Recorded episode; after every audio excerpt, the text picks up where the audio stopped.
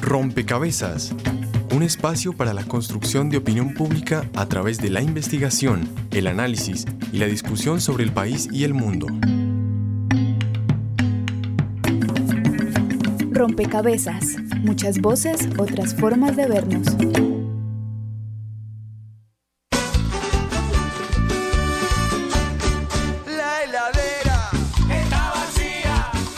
Entonces hablar de Venezuela. Sin duda que ese país está en un momento decisivo. Venezuela hoy es una bomba de tiempo. Cuando voy al supermercado lo que no consigo es ni leche, azúcar, los productos necesarios para vivir. El dinero no es todo, pero como ayuda. ¿Cómo es posible que el país con la reserva petrolera más grande del mundo también padezca la inflación económica más alta? Con este fenómeno de la caída de los precios petroleros, la guerra del petróleo, tenemos que tener clara la guerra que hay y la estrategia para ganarla. Y tenemos que tener clara que parte de la estrategia para ganarla es rectificar los errores de modelo los errores de gestión, los errores de dirección que hemos tenido en importantes empresas, unidades productivas en el campo venezolano que están en manos de la revolución bolivariana. Queremos a Venezuela, nos duele Venezuela. Todo lo que allá sucede, bueno o malo, repercute aquí en Colombia.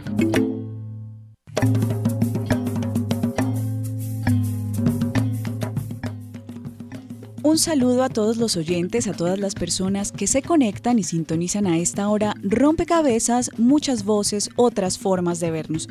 Ya escuchábamos, como siempre, el paisaje sonoro nos introduce al tema que trabajamos cada, cada programa y el programa de hoy queremos dedicárselo justamente a revisar cuáles son los impactos de la crisis venezolana en la economía colombiana. La crisis en Venezuela se agudizó este año, este 2015. Según información del Banco Central, en 2014 la economía del vecino país entró en recesión y la inflación sobrepasó el 60%. Ya distintos analistas habían previsto el, el deterioro de las condiciones políticas y económicas de Venezuela, que hoy son innegables y de las cuales los medios, digamos, están hablando constantemente.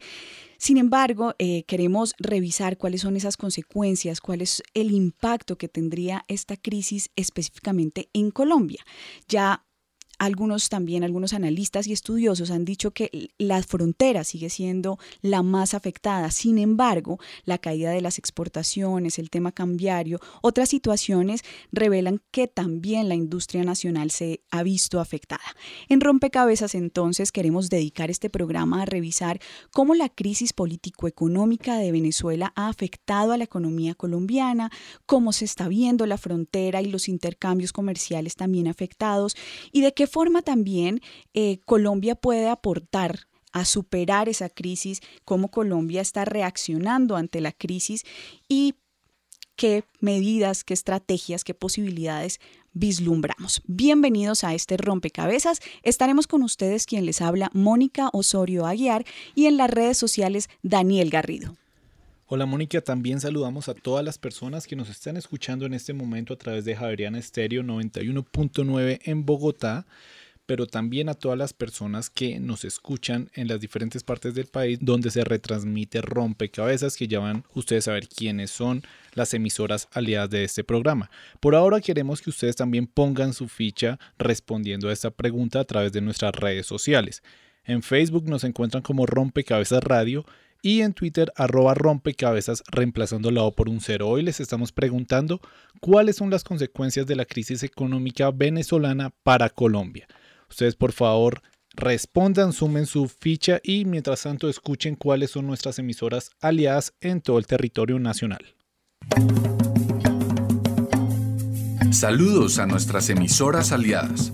Nos escuchan en Putumayo, Nariño, Valle del Cauca, Caldas, Chocó, Antioquia, Córdoba, Atlántico, Tolima, Los Santanderes y en Bogotá. En todo el país a través de la Red de Radio Universitaria de Colombia. En Venezuela por el Instituto Radiofónico Fe y Alegría. En América Latina por la Asociación Latinoamericana de Educación Radiofónica ALER. Y en el mundo entero por javerianestereo.com y rompecabezas.cinep.org.co. por supuesto, además de la ficha que ponen los ciudadanos a través de nuestras redes sociales, están los invitados quienes también nos ayudan a construir este rompecabezas. Saludando a Socorro Ramírez, al analista de coyunturas internacionales y, columnista de varios medios de comunicación, yo quisiera iniciar este programa, Socorro, eh, tratando de ayudarnos a entender qué es lo que está pasando exactamente en Venezuela. ¿Cómo podríamos, eh, de manera resumida, explicar la crisis venezolana? Dos, el 2015 arrancó con una sumatoria de problemas que venían acumulándose y que no han tenido los correctivos eh, que se requerían de manera oportuna tanto a nivel económico, los temas de, escasez, inflación, eh, eh, la, recesión en la que entró la economía, eh, han hecho que los problemas que vive el venezolano cotidianamente empiecen a exasperarlo y han agudizado además todo el tema de eh, servicios, el deterioro de la infraestructura vial, hospitalaria, eh, la parálisis de la industria y la agricultura, las pérdidas acumuladas de las empresas que fueron nacionalizadas, el estancamiento de la producción del crudo, eh, lo insostenible que es la importación de gasolina, el altísimo endeudamiento, en fin, todos esos desequilibrios se fueron acumulando paradójicamente cuando Venezuela tuvo la mayor bonanza petrolera. Pero también ha ido quemando eh, Venezuela las posibilidades de ir introduciendo correctivos. El gobierno de Maduro interpreta la crisis no como fallas del modelo y de la gestión, sino como una guerra económica externa y ha estado, eh, eh, digamos, calibrando la introducción de correctivos a partir de los costos eh, políticos y sociales que esos esas medidas de ajuste tengan. El año pasado tuvo facultades especiales para introducirlos, no hubo elecciones, sin embargo, las protestas y el deterioro rápido de la imagen eh, no le facilitaron el tomar esas medidas y al mismo tiempo fue cerrando posibilidades de hacerle frente a eh, el deterioro institucional y de seguridad que han hecho que Venezuela sea hoy uno de los países con más graves eh, problemas de homicidio, y de inseguridad ciudadana y que las instituciones encargadas de esos temas estén muy afectadas eh, por distintas razones y estén en este momento enfrentando también un fuerte deterioro de la democracia. Eh, el encadenamiento que ocurrió hace poco de eh, el cambio de los tres poderes eh, llevó a cerrar la posibilidad de un consenso que hubiera creado mejor nivel de diálogo con la oposición. La escogencia del Consejo Nacional Electoral, la escogencia del Poder Ciudadano y del Tribunal Supremo de Justicia ayudó a resolver tensiones dentro del chavismo, pero no facilitó las posibilidades de lograr unos poderes independientes, con credibilidad y en los que hubieran podido tener eh, un acuerdo con la oposición. Y este año, 2015, eh, pues es un año electoral de nuevo que termina a, fin de año las elecciones legislativas y las encuestas están mostrando que el gobierno eh, no cuenta con eh, las condiciones para ganar esas elecciones. Eh, eh, Venezuela tiene que tomar medidas que no pueden ser postergadas porque van inhabilitando su capacidad para hacerle frente a crisis sumamente agudas y que se han venido articulando en todos los terrenos. Socorro, está también con nosotros Magdalena Pardo, ella es presidenta de la Cámara Colombo-Venezolana de Comercio. Bienvenida Magdalena Rompecabezas. Em, Socorro habla, digamos, de varios aspectos, eh, entre ellos habla de desequilibrios y de, y de, medidas, digamos, que ha tomado Venezuela que no han sido del todo favorables justamente para el intercambio, para el comercio. ¿Cómo ve usted, digamos, esa relación, esas relaciones comerciales entre los dos países en medio de esta crisis? Eh, siempre se olvida porque ya han pasado muchos años de lo fabuloso que fue la integración colombo-venezolana al inicio de los 90. Realmente fue una explosión de, negocios y de oportunidades para todos. Cuando hablo de todos era eh, desde las personas, pasando por las micropymes, las pymes y las grandes multilatinas de los dos países. Se jalonó la industria venezolana, Colombia le compró productos totalmente diferentes al petróleo, cosa que, no, cosa que no hace ningún otro país del mundo con Venezuela. Y tal vez es esa historia la que nos lleva a ver los grandes costos de no tener una buena relación.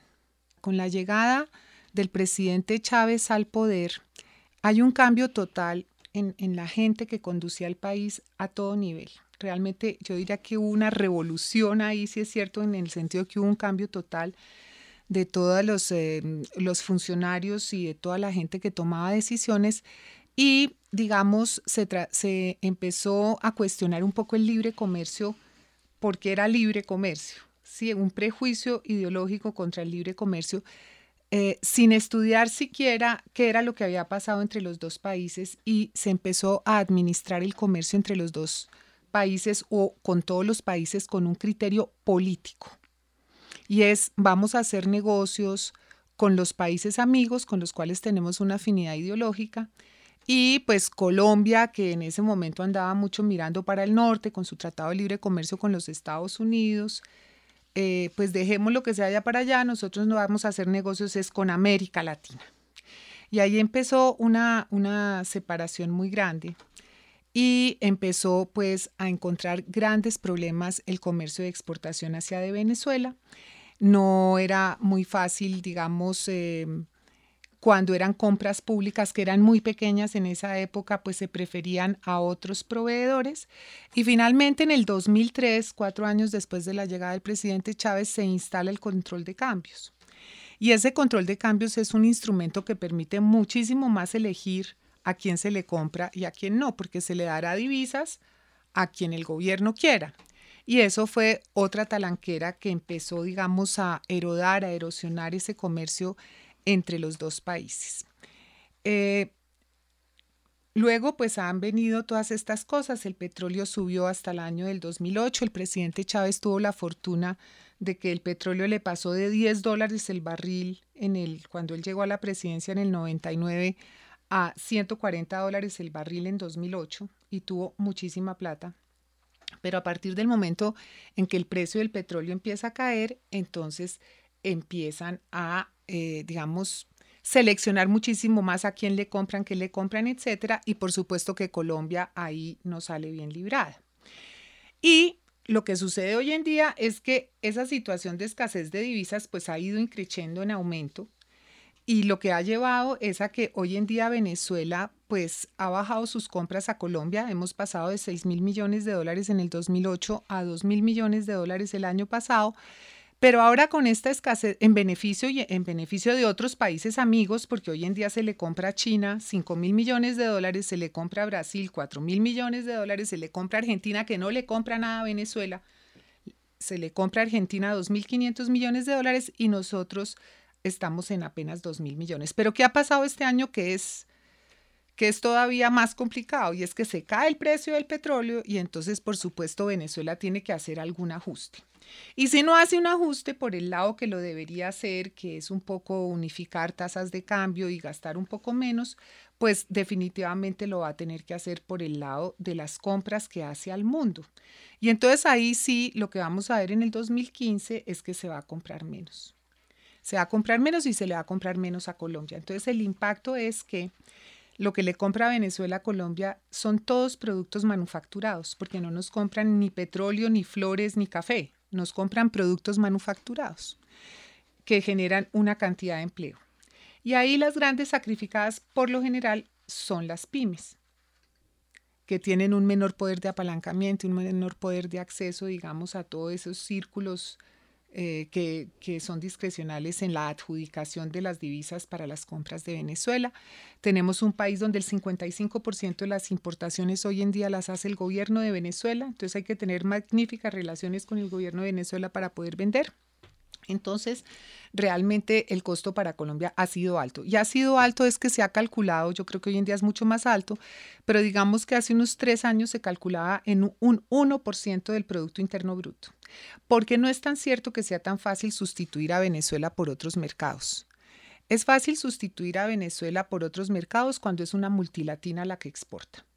Pero cuando es una pyme que vende mil millones de pesos al año, dos mil millones de pesos al año, ella no tiene la oportunidad de irse para otro mercado porque los costos se le aumentan muchísimo. Entonces, pues cada día el costo de que Venezuela no está bien para nosotros es mayor. Bien, antes de darle la palabra a nuestro invitado, Juan Camilo Hito, del Observatorio de Venezuela de la Universidad del Rosario, yo quisiera darle paso a la nota que preparó el equipo periodístico de Rompecabezas, que nos completa esta, este contexto que empezó a hacer Magdalena para seguir adelante. En los últimos años, las relaciones comerciales entre Colombia y Venezuela han sufrido altibajos, principalmente a causa de las diferentes decisiones políticas de ambos gobiernos. Por eso yo me veo obligado a romper relaciones con el gobierno de Colombia. Todos los colombianos vemos con preocupación el desarrollo de los acontecimientos de los últimos días en Venezuela.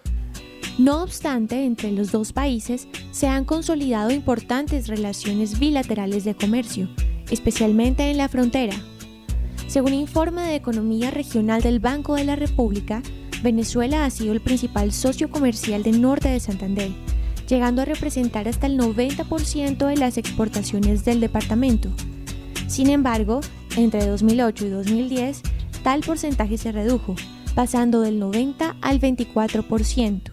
David Jara, catedrático de Relaciones Internacionales de la Universidad Javeriana, explica el comportamiento histórico de las relaciones económicas colombo-venezolanas, especialmente durante los últimos cinco años. Venezuela es muy importante para nosotros porque mm, eh, anteriormente era pues nuestro segundo socio comercial más importante. Eh, tuvimos un momento muy, eh, digamos como un, hito en las relaciones comerciales que se dio en el 2008, cuando el comercio entre los dos países alcanzó como un máximo que fue, osciló entre 5 mil, entre 6 mil millones de dólares, pero después de eso lo que pasó fue un, lo que vino fue un declive dramático en el comercio y pues las relaciones estuvieron muy eh, complicadas por el tema, por el tema político, ¿no? Eh, a pesar de que en el 2010 se restablecieron las relaciones con, con el gobierno venezolano mm, y pues se ha presentado un incremento relativo en el comercio, actualmente no, no hemos podido lograr y alcanzar los mismos, ese pico del 2008 y estamos todavía en unos índices más o menos parecidos a los del 2003, 2000, 2006. ¿Cómo se proyecta la crisis venezolana en la economía colombiana? David Jara responde. Se viene un escenario muy difícil con ellos, se viene un escenario mm, volátil, esta, esta estabilidad que estábamos intentando manejar probablemente se pierda si hay cambios políticos, pero me parece incluso que antes que lleguen cambios políticos van a llegar cambios económicos en Venezuela muy fuertes y van a afectar a Colombia y lo que Colombia digamos que estaría en condiciones de hacer es intentar mantener la comunicación que ha tenido, pero en un ambiente de crisis económica eso va a ser muy complicado. Entonces, la medida de lo posible en un escenario adverso en el futuro, lo mejor sería evitar politizar la relación. Informa María Alejandra Navarrete, periodista de Rompecabezas. Dígame qué se siente que mi país se ha vuelto el más peligroso del continente. Se supone que en tu casa te sobra el agua caliente. Muchos no tienen ni casa y viven abajo de un puente. Bájate la presidencia, por favor, dame la mano.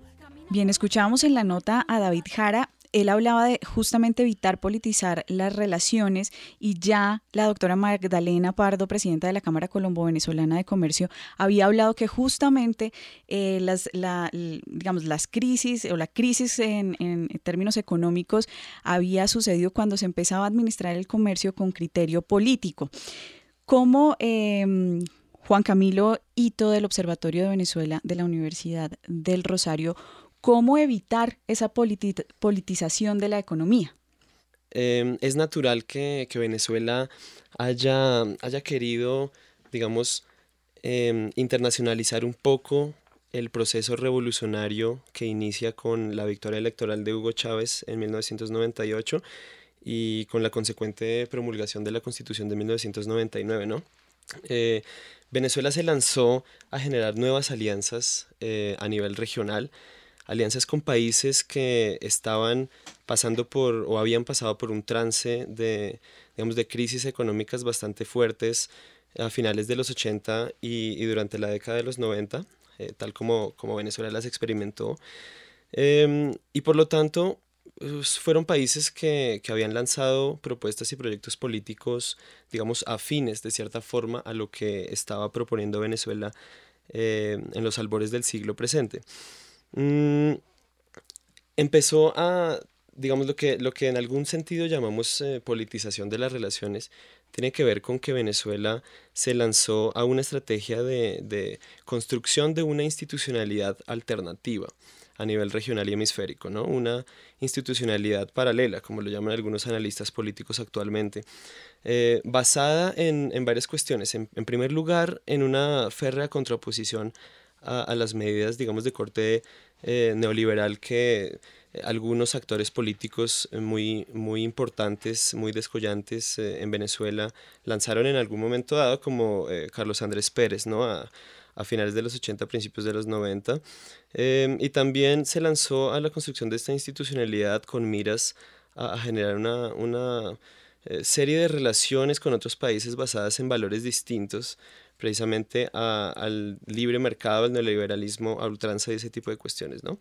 Em, eso es, digamos, eh, lo que sustenta la, construcción de algunos de los mecanismos de solidaridad y, respuesta rápida, actuación rápida eh, de gobiernos afines al proyecto bolivariano en el marco del, ALBA, el, ALBA TCP, ¿no? Entonces, eh, digamos que esa táctica eh, no es sencilla de revertir, a eso pues a eso sumémosle obviamente lo que Venezuela ha impulsado en términos de alianzas políticas basadas en la tenencia, eh, en la amplia tenencia de, recursos petroleros, eh, en el marco de acuerdos de amplio alcance con varios países de, de la zona del Caribe, más que todo, que se conoce como Petrocaribe, pero también em, en lo que, digamos, eso se ha materializado en una serie de propuestas que tienen cierto grado de, institucionalización en el marco ya de otros ámbitos, digamos, un poco más neutrales ideológicamente hablando, lo cual es muy llamativo, no, sé, no siempre se, menciona. Por ejemplo, eh, la propuesta del Banco del Sur y este tipo de cuestiones que han tenido más anclaje eh, en instancias como UNASUR, que, eh, digamos, tienen actores políticos eh, a nivel regional que son bastante preponderantes como Brasil o Argentina. Em, entonces, esa tendencia, digamos, que ha impulsado Venezuela eh, es una tendencia de, internacionalización de la revolución bolivariana, eh, lo que, digamos, muchos colegas y muchos analistas políticos critican de esta, de esta deriva es que en otros países en donde algunas de las ideas afines o relacionadas con la con la, el proyecto de revolución bolivariana han tenido también cierta aceptación, en esos países no se vive un desequilibrio macroeconómico tan fuerte como en Venezuela. Eh, digamos, Ecuador hasta cierto punto ha sido aliado estratégico de Venezuela en muchos sentidos, eh, pero han tenido, mm, digamos, un manejo de las finanzas eh, del sector público, de las relaciones con el sector privado, de eh, continuación de, de, la, de, la, política de, de, dolarización que se dio hace algunos años, bastante más, eh, más seria, bastante más eh, exitosa también, ¿no? Y, Bolivia, por ejemplo, también un país muy unido al proyecto del ALBA, que ha colaborado en ese ámbito de forma muy estrecha con Venezuela, hoy en día tiene un crecimiento económico bastante sostenido, incluso digamos que se está desarrollando al alza, y no ha sufrido digamos, distorsiones económicas tan fuertes como, como lo ha hecho Venezuela. Entonces, eso demuestra que ¿Cómo los se explica ese desequilibrio? Eh, Además, digamos, de, de, la falta de relaciones internas, de, digamos, de lo que acaba de mencionar con relación a otros países. Pues ese, ese desequilibrio, yo diría que tiene, tiene mucho que ver con algunas eh, decisiones que han querido apuntarle a, digamos, a factores, a solucionar factores estructurales Em, vistos como prioritarios por, la, por los, eh, el liderazgo de la revolución bolivariana, pero que se han basado más que todo en, en acciones coyunturales. Es decir, algunas cuestiones que ya mencionábamos anteriormente como, eh, como la dualidad eh, de tasas de cambio, por ejemplo, el control de precios y toda esa cuestión, muchas de ellas vienen de un contexto muy particular que fue el, el paro petrolero empresarial de 2002-2003, que, por ejemplo, esa cuestión estaba llamada a, atacar un, problema de, carácter coyuntural, un reto que se les estaba planteando de parte de algunos sectores no afectos al proyecto de revolución bolivariana, aliados también con sectores eh, económicos importantes. Sin embargo, esas decisiones tomadas en ese contexto eh, no se replantearon, eh, digamos, en lo sucesivo. Esas decisiones quedaron estáticas de cierta forma. el caso, por ejemplo, del control de cambio. El control de cambio se decidió para entonces, para, solucionar un problema muy puntual, eh, pero ya se ha demostrado que precisamente como no se reflexionó acerca de él y acerca de la necesidad de reestructurarlo eh, luego del problema eh, de 2002-2003, ha venido causando una serie de distorsiones que incluso han llevado a derivas como, la, como el contrabando y demás, que también es un problema que afecta a la frontera precisamente. ¿no? Antes de pasar a, la, a, la, a darle la voz a los ciudadanos que también tienen un espacio en rompecabezas, la doctora Magdalena quiere hacer una intervención sobre lo que está diciendo. Yo, yo, creo que hay que mirar un poco, digamos, que era lo que quería el presidente Chávez. Él, quería, él decía que el petróleo era de los venezolanos. Y es de los venezolanos, debiera ser de los venezolanos. Y esa fue un poco la idea que él hizo cuando toma, eh, eh, cuando toma en mano a PDVSA, lo que hace es coger una de las tres principales rentas que tiene Venezuela. Una es la del petróleo, otra es la del subsidio a la gasolina y otra es la del subsidio a los alimentos, que son miles de millones de dólares, con la idea de redistribuir eso y de redistribuirlo a través de unas misiones sociales. Entonces, ¿qué pasó? Empezaron a crear una serie de misiones, eh, la misión salud, la misión vivienda, la misión educación, que tiene unos nombres todos muy especiales, para darle a las poblaciones, mm, eh, a los estratos más populares de Venezuela, darle acceso a vivienda, a educación y a salud. Y de hecho lo hicieron. Y lo podían hacer en ese momento porque el precio del petróleo se subió. Lo que siempre fue un problema que ellos no visualizaron es que hubiera una distorsida del precio del petróleo que fue lo que efectivamente pasó. Entonces, ¿qué pasa? Usted ofrece una cantidad de cosas y se encuentra en un momento dado con que la chequera se le cayó a la mitad, porque eso es lo que está sucediendo. Sí, ahora le va a entrar el precio en los mejores estimativos para el año, este año eh, van a pasar de 93 dólares el barril el año pasado si se sube el petróleo un poco este año en el segundo semestre a 55 dólares el barril, hoy estamos a 39 dólares el barril. Y el 90% de, las de los ingresos que recibe Venezuela son del petróleo. Entonces imagínese usted la caída del petróleo, lo que eso significa. Entonces hubo un gran gasto que fue muy orientado hacia el gasto social que no era sostenible. Y entonces en este momento se les cae el precio del petróleo y, y, entonces ¿qué pasa con la gobernabilidad que le estaba dando ese gasto? Eso es lo que es complicado en este momento. ¿Cómo va usted a restringir? ¿Por dónde restringe? ¿Por las misiones, que son las que están atendiendo a los estratos populares? ¿O por dónde es que restringe? Entonces el problema es que, es que se tomaron unas medidas que no eran sostenibles en el tiempo.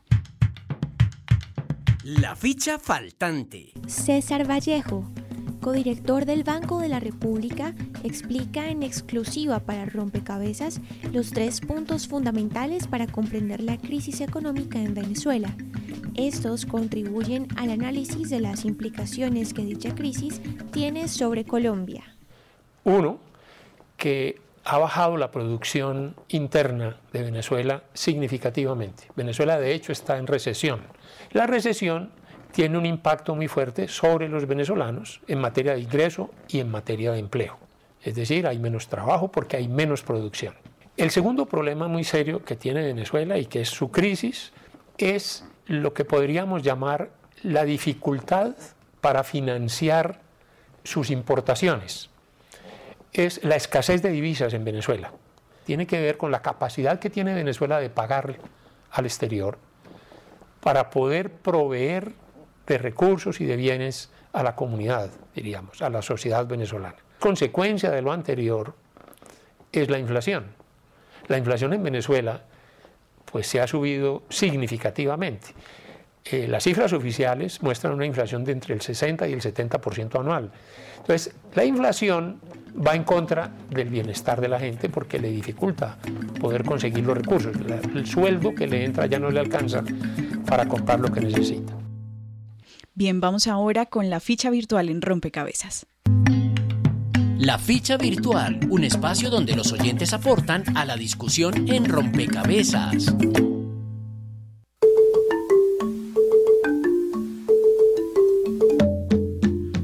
Bueno, comenzando nuestro programa le preguntamos a nuestra audiencia cuál es el impacto de la crisis venezolana en la economía colombiana.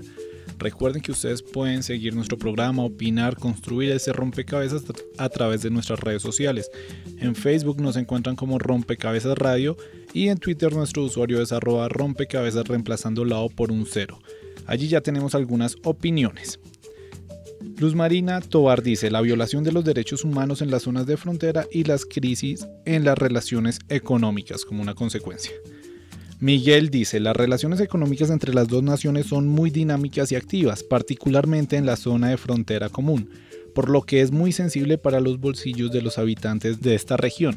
Cualquier desequilibrio o estancamiento afecta la canasta básica familiar, el precio del combustible, los artículos de primera necesidad y la confianza entre la población. Sebastián Isásica dice, aparte de las consecuencias económicas, también se ha producido una oleada de migración por parte de muchos venezolanos que se han visto fuertemente afectados en su país natal. Muchos de ellos han llegado a nuestra capital en busca de empleo y educación. Antes de continuar con más opiniones, también nosotros escuchamos a los ciudadanos, nuestro equipo periodístico de Rompecabezas salió a hacer esta pregunta, ¿cuál es el impacto de la crisis económica para nuestro país? La ficha de los ciudadanos y las ciudadanas. Rompecabezas le preguntó a los ciudadanos, ¿cuáles son las consecuencias de la crisis económica venezolana para Colombia? Pues yo creo que eso más que todo influye en el empleo en la frontera, porque antes, o sea, en la frontera se mueve mucho, mucho trabajo y, y mucha gente de Colombia que pasa de aquí para allá y de allá para acá. De Colombia se exportan diferentes productos a Venezuela. Creo que si este país está en crisis afecta a nuestra economía, pues ya que se disminuyen las ventas y por ende pues también se disminuyen las exportaciones hacia el vecino país está la situación política que los, eh, los gobiernos venezolanos siempre han justificado sus fracasos, sus derrotas, e inculcando odio contra los colombianos y cualquier situación que se haga en Colombia es tomada por los gobiernos venezolanos para eh, justificar sus eh, malas actuaciones como gobernantes. Que entre la frontera siempre hay unos movimientos muy importantes eh, que pasan por el tema de la provisión de alimentos, del precio de la gasolina, de la comercialización hasta de los carros. Entonces todo eso ha cambiado las dinámicas para las personas que viven en la frontera entre Cúcuta y la población de, Venezuela, la población fronteriza va a haber una cantidad de desempleo o, eh, o un incremento del desempleo informal. Esa crisis eh, para Colombia sería más para el eje cafetero, más para Caldas, que es donde tenemos eh, los mayores eh, negocios con Venezuela. Lo otro que tengo que decir es que, pues, lo lógico sería que no nos metiéramos, ¿cierto?, en, esa camisa de once varas, en esos temas que, que le percuten a Venezuela. Los productos comerciales centrados en el ganado, pollo, textiles, alimentos, sobre todo por eh, el sector del agro, el cuero y otros más han venido sintiendo los reveses de la caída de la economía venezolana. Las políticas cambiarias impactan enormemente el desarrollo de actividades de intercambio comercial entre ambos países. Este sondeo fue realizado por María Alejandra Navarrete con la colaboración de Mirador Estéreo en Barichara Santander, Frecuencia U de la Universidad de Medellín y UM Radio, emisora de la Universidad de Manizales.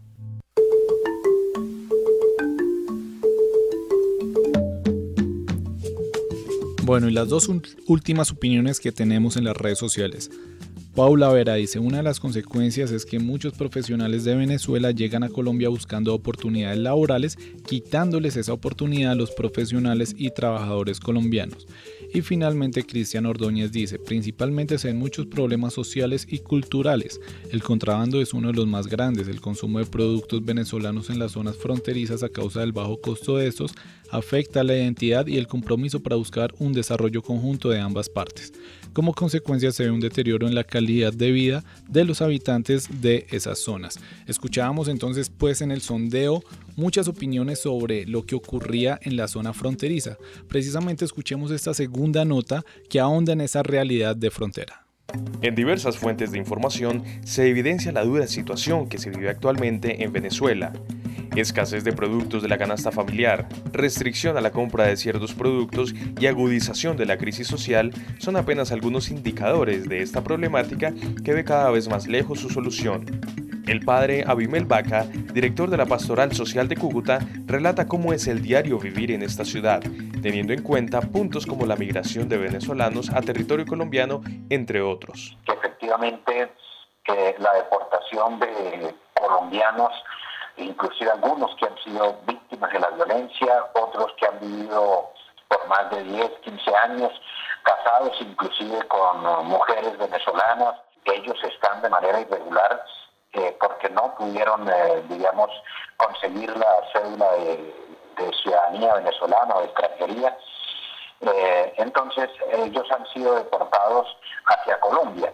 El año 2014 recibimos 242 personas.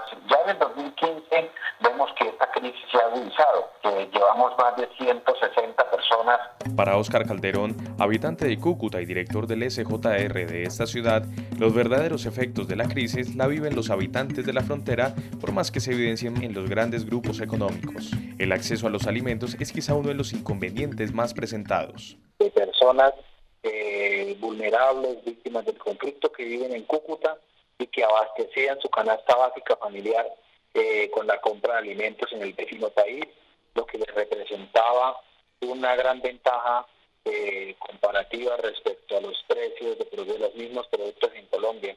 Eso quiere decir que esas familias que antes seguramente con 100 mil pesos o 150 mil pesos comían al mes en este momento con ese mismo dinero ante la imposibilidad de comprarlo al otro lado de la frontera eh, están teniendo serios problemas de acceso alimentario, de seguridad alimentaria, de desnutrición en niños. Por otra parte, el padre Abimael Vaca habla acerca de los controles hacia los productos provenientes del vecino país. Ya sea en la línea de alimentos, en la línea de insumos agrícolas o de insumos para construcción o inclusive también el combustible.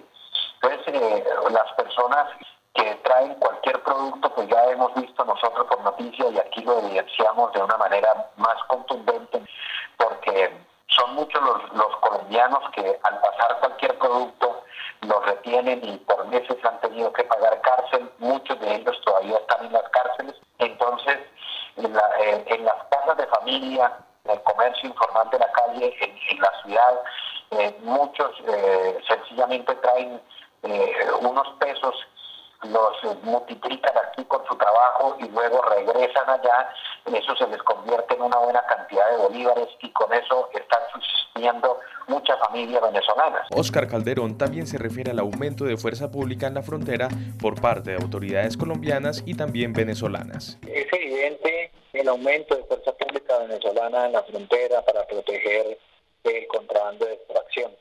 Eh, lo que resulta paradójico es que el, el, contrabando a gran escala, que es en últimas el que surte eh, algunos puntos, supermercados, eh, donde se en Cúcuta, donde se encuentran los productos venezolanos, ha seguido funcionando. Mientras es al pequeña, a la, a la persona que pasa con una bolsa de alimentos del vecino país hacia Colombia, para alimentar a su familia, a la que es perseguida, maltratada, señalada. El padre Abimael da un parte de tranquilidad respecto a una posible escasez de productos en Cúcuta. Cúcuta tiene todo el abastecimiento necesario. Eh, cuando solo no hemos visto aquí desabastecidos cuando, eh, digamos, eh, la ola invernal ha, cerrado las vías de acceso o de salida eh, hacia el interior del país o hacia otras partes del departamento, hemos visto el problema, pero por la crisis venezolana la ciudad eh, eh, no ha estado en ningún momento desabastecida. Informa para Rompecabezas Juan Sebastián Ortiz. José Mercado compra todo importado, lleva colores síndrome de Miami. Bueno, ahí escuchábamos eh, un poco más de la situación de frontera que ya vamos a abordar más a fondo acá en el programa. Sin embargo, algo antes quería preguntarle a Socorro una preocupación que manifestaban varias personas eh, manifestando su opinión y era sobre las migraciones, sobre las personas que venían a Colombia y podían perjudicar a los eh, trabajadores colombianos. Yo quisiera preguntarle, Socorro, cuál es la situación real de las migraciones entre ambos países y eso cómo está afectando nuestro mercado laboral. Bueno, eh, de un lado, la, eh, digamos que la, la emigración de colombianos a Venezuela, que fue importante a comienzos de los 70, disminuyó en los 80 con la crisis económica y revivió, aunque en menor proporción en los 90, cuando estuvieron muy entrecruzadas las dos economías. En los, dos años, en los años 2000 eh, han estado ligadas, por un lado, a desplazamientos fuertes en momentos concretos, por ejemplo, de una masacre, o un gota a gota eh, en eh, ámbitos fronterizos de mucha confrontación o de mucha pobreza. Eh, sin embargo, se ha incrementado fuertemente el retorno de colombianos y hay una cosa interesante que analizar y es el tema de las cifras. cada uno de los que habla sobre esto eh, tal vez para darle mayor énfasis a la denuncia que está haciendo, eh, eh, aumenta los ceros de los millones de colombianos en Venezuela. En realidad, los estudios que los especialistas de ambos lados hicieron en el marco del grupo académico binacional mostraron que ni siquiera en los momentos de mayor migración llegó a cuatro o cinco millones como ahora se dice que existen. Ha habido un retorno muy fuerte y es, es interesante que eh, las cifras que en estos días dieron eh, a propósito del fin de los 10 años para que los colombianos indocumentados regularizaran su situación, eh, los que obtuvieron sus papeles son apenas 400 mil colombianos y hay mucha gente del lado colombiano de la frontera que eh, cuando las eh, iniciativas de la misión identidad se desarrollaban en esa zona, eh, lograron su, su, identidad venezolana. es decir, estamos ante un número considerable, pero no son las épocas de fuerte migración de profesionales colombianos. Eso tuvo su momento en los años 70 eh, eh, luego eh, el, el, retorno eh, incluso se ha incrementado ahora con la crisis venezolana. De hecho, una de las vías para para obtener algún nivel de legalización de, de venezolanos que tienen orígenes colombianos eh, han generado trámites eh, al respecto para poder venir a Colombia en esa condición ya no de venezolanos migrantes, sino eh, han tratado de conseguir su, su, nacionalidad si no si la habían perdido o nunca la habían pedido. Socorro. hay un, ah. sí. No, quería, porque además de la migración, en los sondeos y en la nota del mismo padre Abimael Vaca, quien nos relató de alguna manera algunas de las situaciones que se viven en frontera, también hablaba de, esa dificultad que ahora hay para el intercambio comercial, sabiendo, digamos, que eh, Colombia y Venezuela o esa frontera era una de las más activas comercialmente. ¿Cómo, cómo se ha visto afectada también la frontera en ese término de intercambio eh, comercial, de, del comercio de quienes trabajaban de un lado, del otro? ¿Usted cómo ha visto eso que ha estado cercana? Y que ha podido hablar con la gente? Eh, me parece que el costo eh, de la pérdida de clientes, de empresas, de empleo, con eh, todos los problemas cambiarios y de divisas, con el control de precios, con las devaluaciones, ha sido dramático, en particular para los ámbitos como el de Norte de Santander, Cúcuta en particular, que han tenido un mercado de trabajo y una fuerte eh, relación comercial. Mm, eh, pero además, eh, en la medida en que mm, se va de aranceles y se baja precios a la competencia con las industrias legales vía la multiplicación de contrabandos, eh, de bienes mm, que han sido importados y son subvencionados en Venezuela, pues eso constituye un impacto sumamente dañino para la oferta eh, de empleo legal eh, del lado colombiano. Pero además hay otro tema que es crucial y es que la, anulación de, todos los mecanismos a través de los cuales los colombianos mandaban sus remesas eh, hacia este lado los colombianos que trabajaban en Venezuela y el cierre eh, de, pasos fronterizos, no solo el nocturno, sino el hostigamiento cotidiano a cualquiera que eh, pasa para la gente que vive en la frontera resulta sumamente costoso. Mucha gente, por ejemplo, contaba en varios ámbitos fronterizos que aunque tienen su documentación eh, venezolana en regla, sin embargo, eh, muchas veces esa documentación viene siendo retenida eh, o se les impide acceder a algunos bienes o servicios que, digamos, para esas poblaciones representaban oportunidades importantes eh, de obtener mm, algunas eh, eh, de hacer algunas compras a más bajos precios y de tener también acceso a, algunos servicios que prestaban las misiones bolivarianas.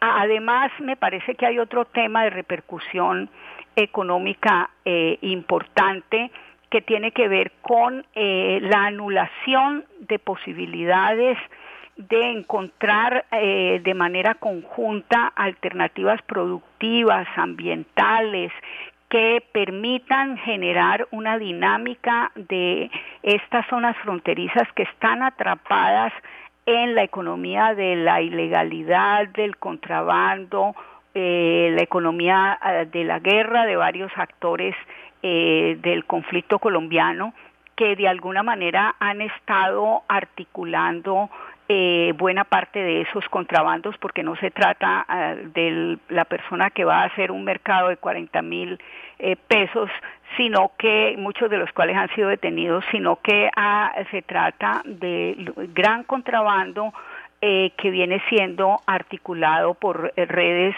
criminales y que mientras tanto la, los dos gobiernos no han tenido la capacidad de generar iniciativas eh, que eh, dinamicen eh, las oportunidades económicas legales en las zonas, ni que construyan instituciones capaces de regular muchos de los procesos que hoy están generando violencia. El desfase entre las dos economías, pero también los problemas que generan todo el diferencial de precios y de cambios, pues está, eh, ha generado un aumento de toda la actividad ilegal eh, en ambos lados de, la frontera a costa de posibilidades de una dinámica económica regulada y muchas de las oportunidades que existieron en algún momento eh, pues se han ido eh, quedando marginadas. Por Socorro,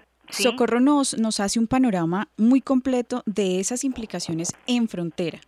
Ella habla de, digamos, de la estigmatización de colombianos en Venezuela, pero también habla de esas condiciones que en términos económicos se han visto afectadas. ¿Ustedes cómo complementarían este panorama de lo que pasa en frontera? Nos quedan muy pocos minutos. Mm. Magdalena Pardo. No, yo creo que el diferencial cambiario es la gasolina de todo ese contrabando que hay en la frontera. Esa situación de ilegalidad es terrible, es, es gravísima. Eh, yo creo que nunca antes la frontera había tenido tal cantidad de mafias allá operando porque es que el negocio es supremamente rentable.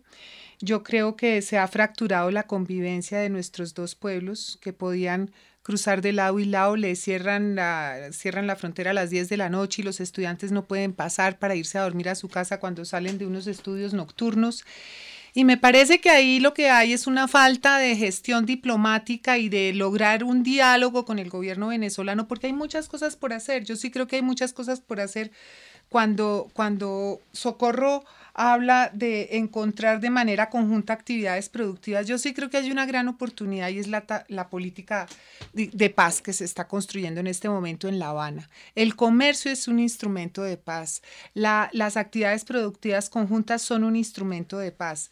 ¿Cómo no se puede, con la injerencia y con el apoyo que le está dando Venezuela a este proceso de paz, cómo no se puede poner sobre la mesa esta manera de sanear la frontera con actividades legales. Yo sí creo que ahí hay que poner ese tema sobre la mesa porque lo que está pasando en la frontera es muy grave para el pueblo de Venezuela y el pueblo de Colombia. Eso era lo que yo quería decir. Juan Camilo, ¿es posible que con la firma del proceso, con, eh, digamos, si avanza y se refrenda, haya una armonización de la economía como lo está sugiriendo Magdalena? ¿Qué posibilidades también de salida tenemos para ir cerrando este rompecabezas? Pues yo creo que el, desarrollo de, las eh, negociaciones con, eh, con, las FARC en La Habana y la participación de Venezuela como país garante, pues han tenido un impacto eh, importante en, en términos de, de, cómo han venido marchando las relaciones entre los dos países últimamente. digamos que las autoridades colombianas del orden nacional han sido bastante cautas en, su, en su relación digamos, usual, cotidiana con, eh, con, su contraparte venezolana, precisamente porque, eh, digamos, de cierta forma, Venezuela ha apoyado una de las banderas, eh, digamos, políticas más importantes y uno de los proyectos en marcha más, más llamativos y fundamentales del gobierno actual, que es precisamente la cuestión de, de las negociaciones de paz.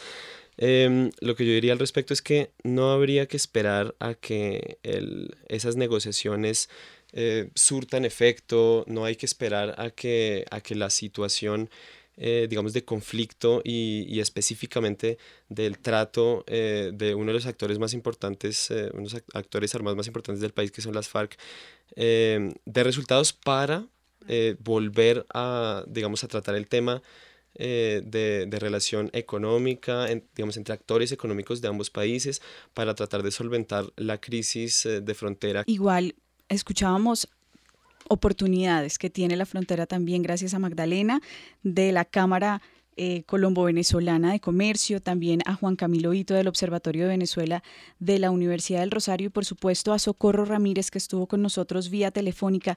Ella es analista de coyunturas internacionales, columnista, pero también miembro de la Comisión Presidencial de Fronteras e Integración Colombo-Venezolana. Muchísimas gracias a ustedes por ayudarnos a construir este rompecabezas y los esperamos a todos en una próxima emisión. Estuvieron con ustedes quien les habla Mónica Osorio Aguiar y en las redes sociales Daniel. Garrido. Rompecabezas, una producción del CINEP Programa por la Paz, la Pontificia Universidad Javeriana y la emisora Javeriana Estéreo 91.9 FM. Rompecabezas, muchas voces, otras formas de vernos. Rompecabezas cuenta con licencia de programa periodístico concedida por el Ministerio de Tecnologías de la Información y las Comunicaciones, resolución 1051 del 23 de mayo de 2014.